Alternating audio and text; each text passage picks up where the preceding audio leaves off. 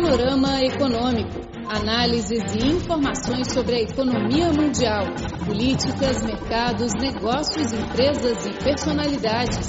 Tudo no Panorama Econômico. Olá pessoal, sejam bem-vindos a mais um Panorama Econômico. Eu sou Flor Bela Guo, diretamente de Beijing. Hoje vamos ouvir duas reportagens. A primeira apresenta as grandes iniciativas chinesas, como um cinturão e uma roda, e o Banco Asiático de Investimento em Infraestrutura, e a influência à economia mundial. E a segunda reportagem apresenta os produtos falsificados de grande marca internacional, expostos no Dia Mundial dos Direitos do Consumidor. Ok, vamos começar o panorama econômico com reportagem Iniciativas chinesas beneficiam economia mundial. Panorama Econômico, seu boletim informativo. A saída do Reino Unido da União Europeia, a eleição de Donald Trump com sua postura anti-globalização, a crise dos refugiados na Europa, vários eventos de Black Swan ocorreram em 2016 refletindo o futuro incerto da globalização econômica. Em muitos eventos internacionais, a China reafirmou seu apoio à globalização. Ao mesmo tempo, tem participado de atos reais da governança global, se tornando uma âncora de estabilidade internacional e um motor do crescimento econômico do mundo.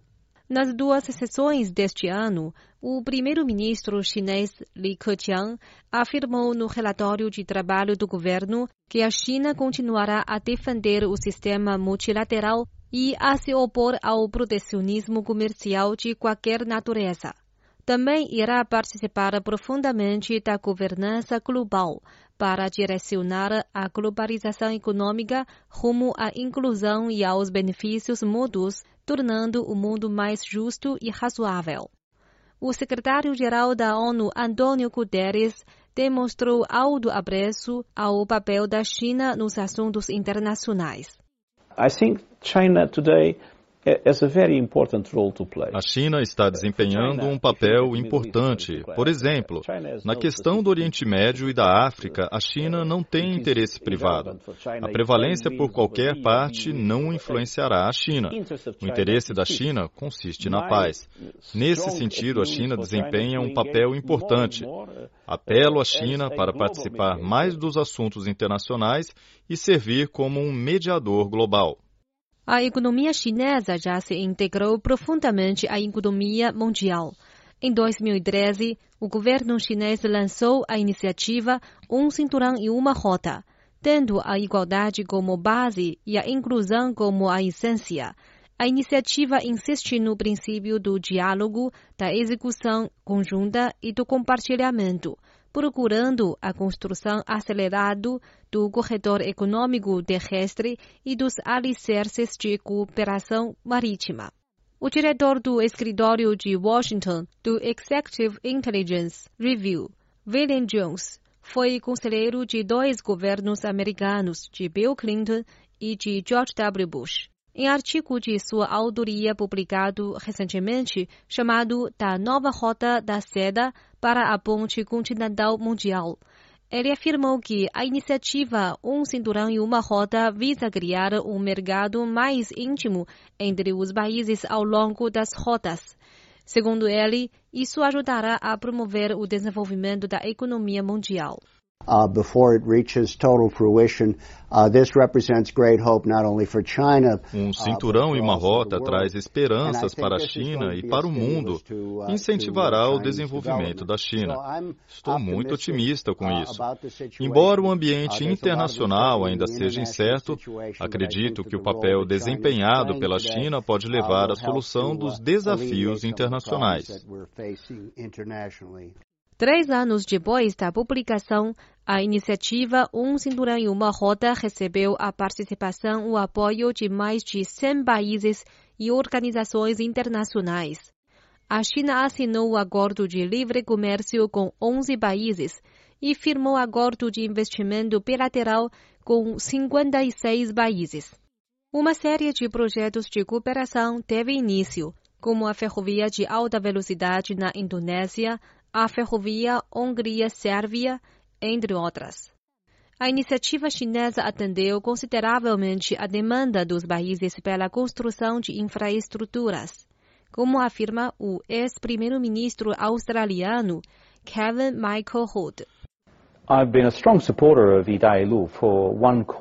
Sou um grande entusiasta da iniciativa Um Cinturão e uma Rota, porque ela promove não só a economia doméstica chinesa, mas também toda a economia mundial, especialmente a dos países em desenvolvimento.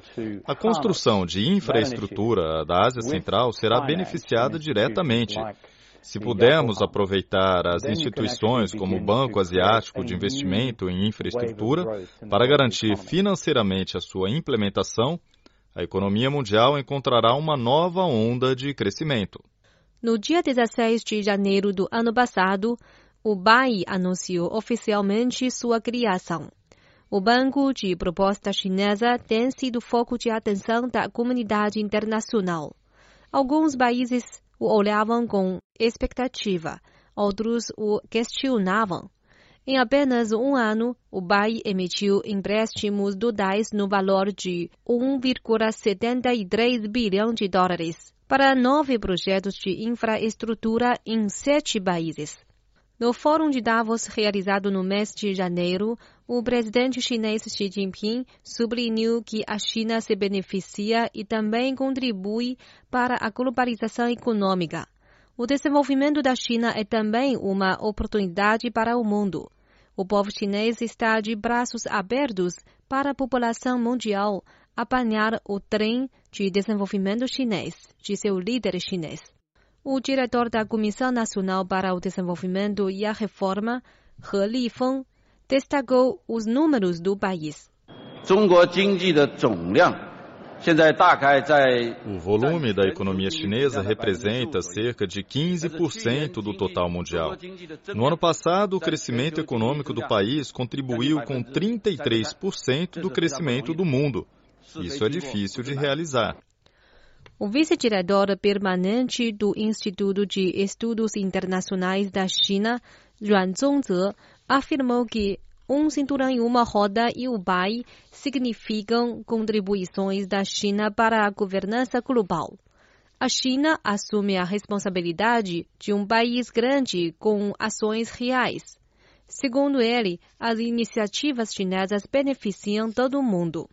No entanto, Juan explica que os países do mundo se encontram em diferentes fases de desenvolvimento, com interesses diferentes. Por isso, é difícil todos atingirem consenso em muitas questões. As iniciativas chinesas ainda enfrentam vários desafios.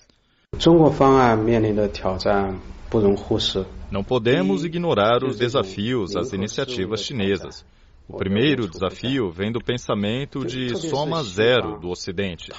A governança global do Ocidente prioriza os interesses ocidentais, enquanto a governança da China é o desenvolvimento comum. O outro desafio é o tempo, porque muitas pessoas precisam de tempo para entender e aceitar esse conceito. As iniciativas chinesas representam a direção de desenvolvimento das novas relações internacionais no século XXI. Por isso, correspondem ao sonho da humanidade de buscar um ideal. Panorama Econômico, seu boletim informativo. Vamos dar a sequência ao nosso panorama econômico. 15 de março é o Dia Mundial dos Direitos do Consumidor. Todos os anos, a CCTV, Televisão Central da China, costuma fazer um espetáculo na noite desta data comemorativa.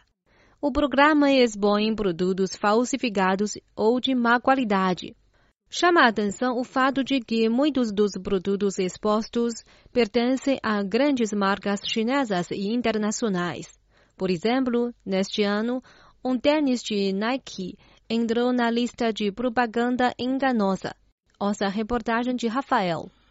A gigante global de artigos esportivos Nike e a líder de cadeias de lojas japonesas Muji foram incluídas na lista negra veiculada no programa de TV sobre a investigação de qualidade anual transmitido pela televisão central da China, no dia 15 de março, o Dia Internacional dos Direitos do Consumidor.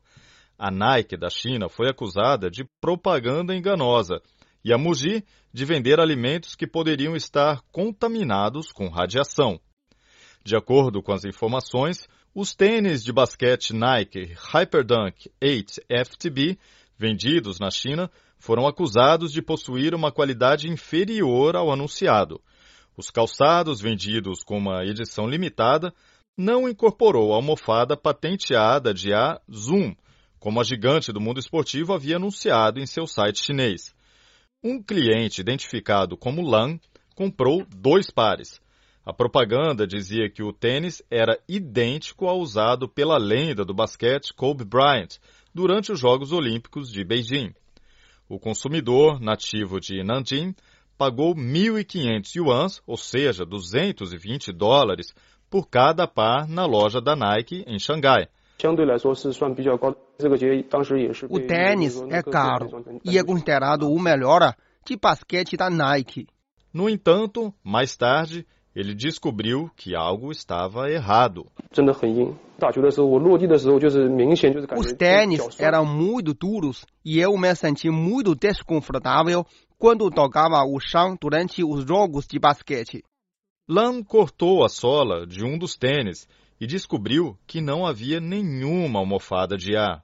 O programa de TV mostrou que a Nike fez discretamente um recall dos produtos questionados e disse que registrou a ação na Administração de Supervisão do Mercado Regional. No entanto, esse último disse que nunca recebeu o tal registro. Os consumidores também foram informados de um reembolso total da Nike e 25% de desconto para a próxima compra para os consumidores afetados. Dessa forma, a empresa driblou a lei de proteção dos direitos do consumidor do país. A lei determina que os consumidores recebam como compensação o triplo do valor dos bens ou dos serviços adquiridos como resultado de publicidade falsa. A Nike admitiu que havia errado na descrição dos produtos, mas que a propaganda enganosa não tinha sido intencional. A empresa afirmou que sua compensação é baseada estritamente na política da empresa. Mas He Shan, diretor da Associação de Estudos da Lei de Proteção dos Direitos do Consumidor da China, disse que a alegação da Nike não tem base legal. Políticas internas não estão acima das leis chinesas.